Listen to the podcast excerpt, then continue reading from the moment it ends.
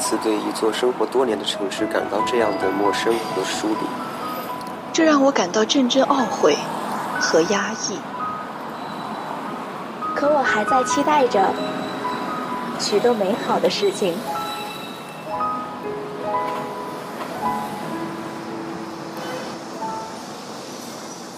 我知道，在不远的未来，我会在这座城市茫茫无数的人海中去寻找，直到遇见你，然后轻声问候道：“你好，你好，城市。”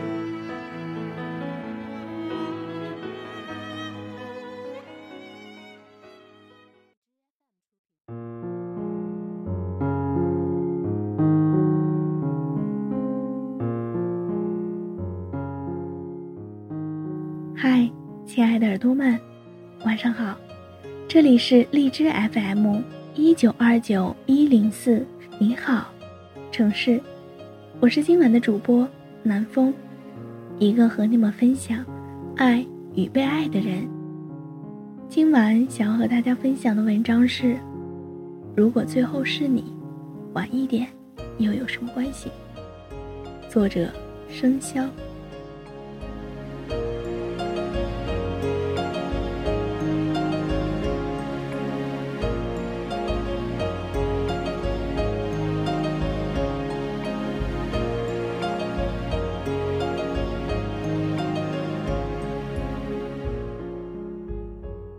二零一三年末，大连下雪。星座运程上说，本周不宜出行。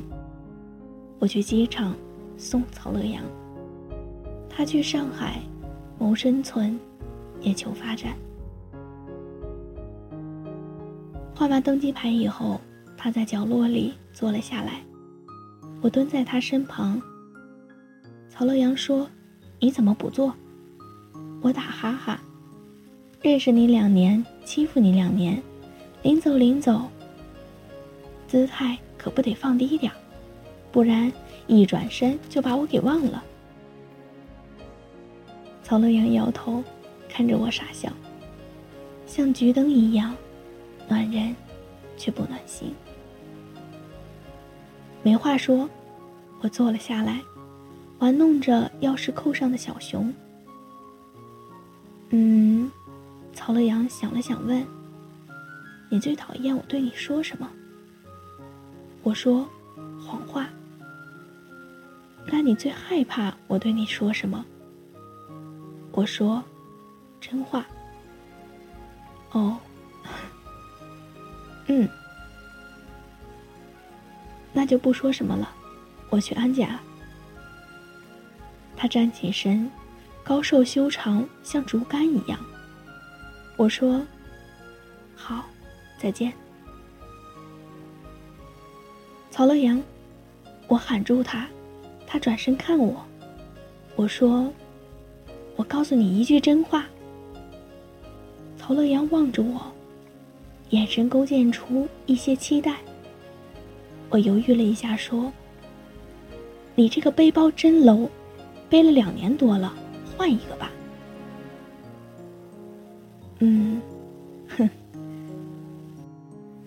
曹乐阳离开了。我走在漫天飞舞的雪花中，看飞机起起落落。从大连到上海，两千两百五十四公里的距离。两千两百五十四公里，即是天涯海角。我咒骂自己，说什么背包啊！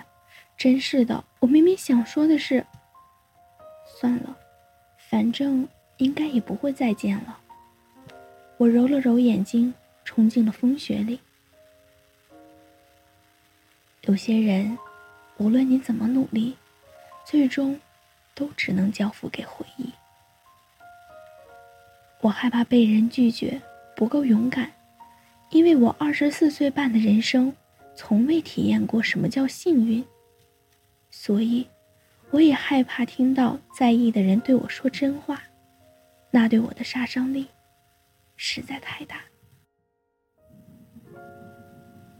譬如十二岁时，我妈妈跟我说：“你爸不要我们了，以后我们娘俩过。”然后是高考，为了稳妥起见，我放弃了梦想过无数次的复旦。张榜时，拿着高出复旦录取线二十几分的成绩，却被南大强行推倒，理由是女生招满了。做女生是我的错吗？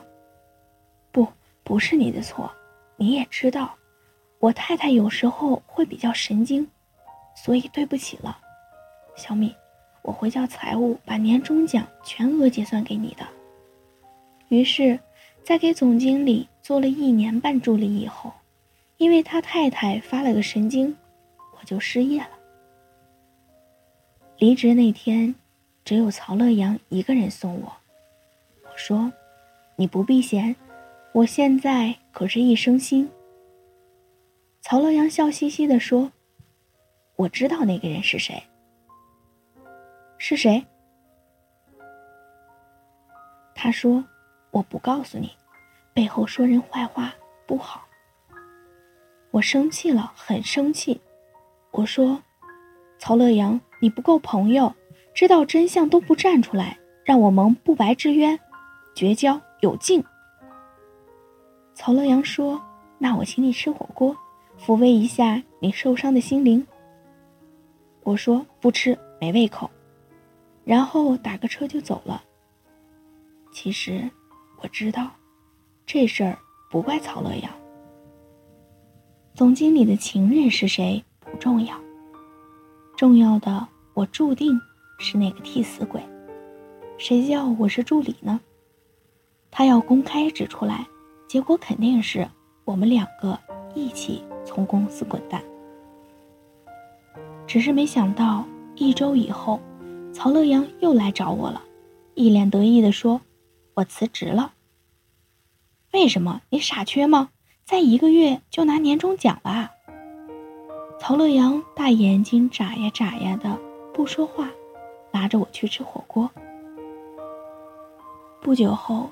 听原公司的同事说，曹乐阳给总部写了检举信，举报了总经理作奸犯科、滥用职权等几大罪状，还是实名的，够爷们儿，够义气。我有点感动，打电话给他说，好像后天是光棍节，要不要抱团取个暖？十一月十一号那天下雪。曹乐阳一早就来找我，还买了束花，像模像样。我说：“这么不含蓄，是打算追我吗？”曹乐阳笑了笑：“要是这么容易，也没成就感啊。”他拉起我的手说：“走，还有礼物送给你。”于是我就跟他东拐西拐，去了一家叫“余记”的小店，店里没什么人。但老板很热情，给我们倒热水，暧昧的看着曹乐阳说：“眼光不错。”我皱眉，老板从柜里掏出一个小盒子，问我：“姑娘，直接带上还是打包装？”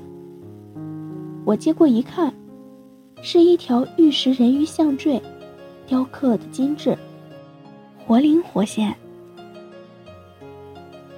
老板得意起来。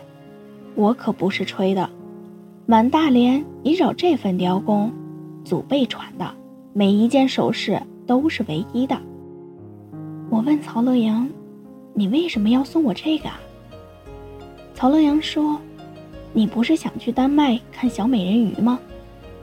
我笑了笑，把项坠戴好，对着镜子照了照，美美的。老板找出相机，非要给我俩。拍一张照片，说我带他作品的效果是他见过呈现最好的，真会做生意。我美滋滋的答应了。拍完照，老板突然来了一句：“祝你们百年好合，一生幸福哦。”我愣了一下，调皮的说：“老板，您看走眼了，我是他二舅妈。”然后轮到老板愣住了，他尴尬的笑了笑，把头扭了过去。曹乐阳跟在我身后，一口一个二舅妈。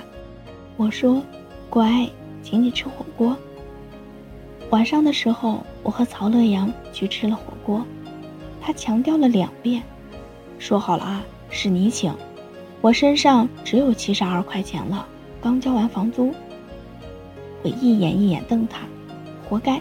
谁让你写检举信辞职的？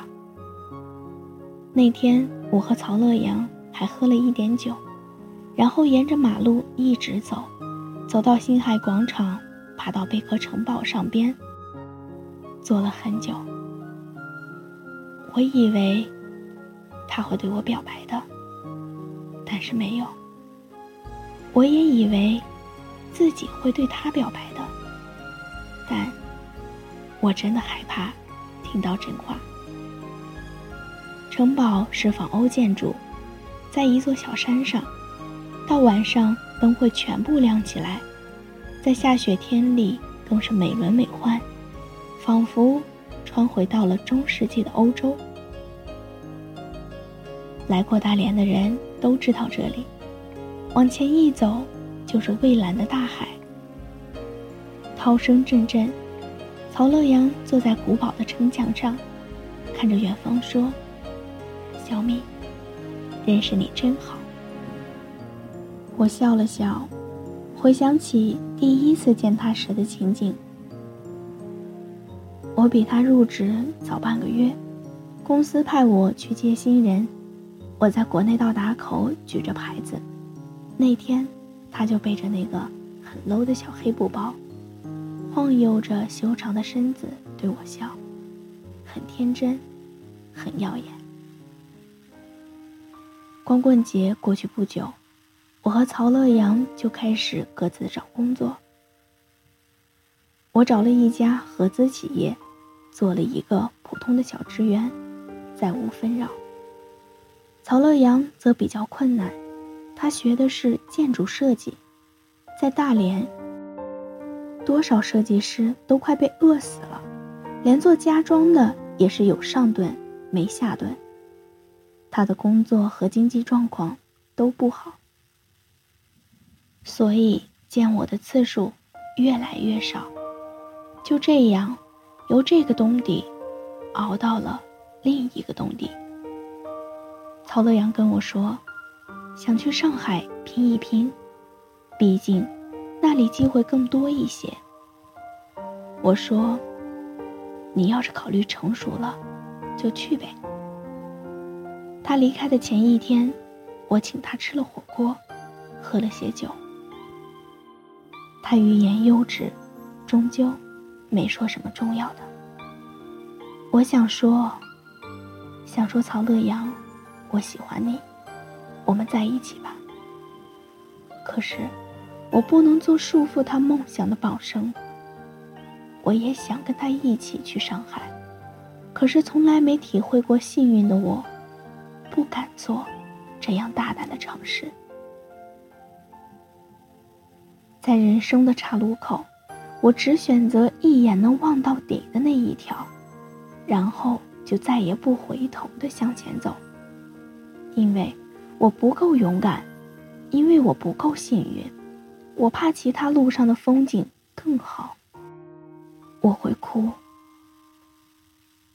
就这样，我送走了曹乐阳，一场还没来得及开始的恋情，草草的结束了。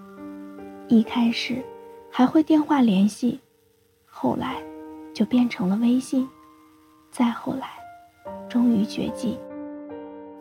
可越是这样，越是会想念。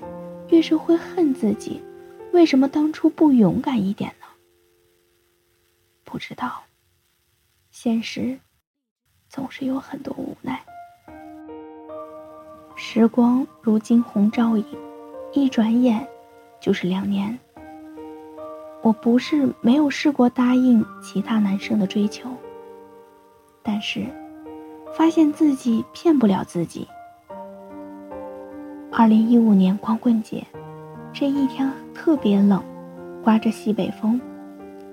我在大街上漫无目的的走，东拐西拐，竟然鬼使神差的去了那家小店。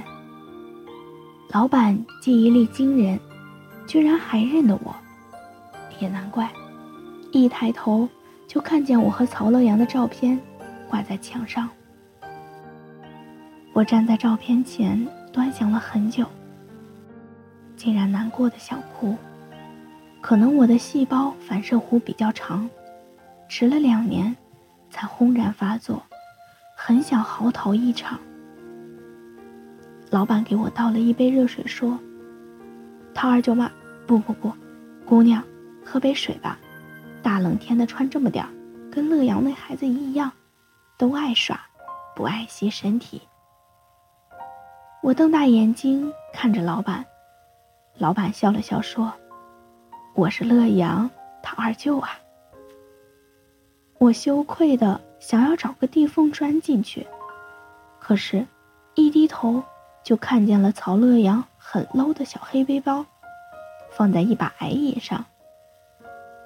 曹乐阳的二舅心领神会的说：“早上刚回来的，到我这儿照了个面就走了。”我说：“谢谢您啊，二舅。”放下水杯就出了门，一口气跑到了星海广场的贝壳城堡，爬上去，四下望了一眼，没人。我在城墙上找了一会儿，我和他的名字还在。那是那年光棍节，我和他一同刻上去的。我有点失望的往下走。快走完最后一节台阶时，听见有人喊我的名字。我一回头，就看见曹乐阳坐在城墙上，看着我笑。他一声一声喊我的名字：“顾小米，顾小米。”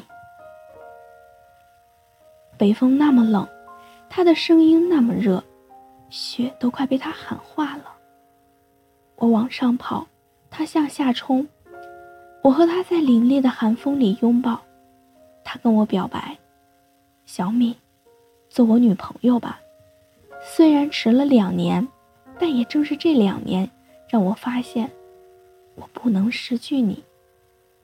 我点着头，泪水湿了一片。如果最后是你，晚一点，又有什么关系？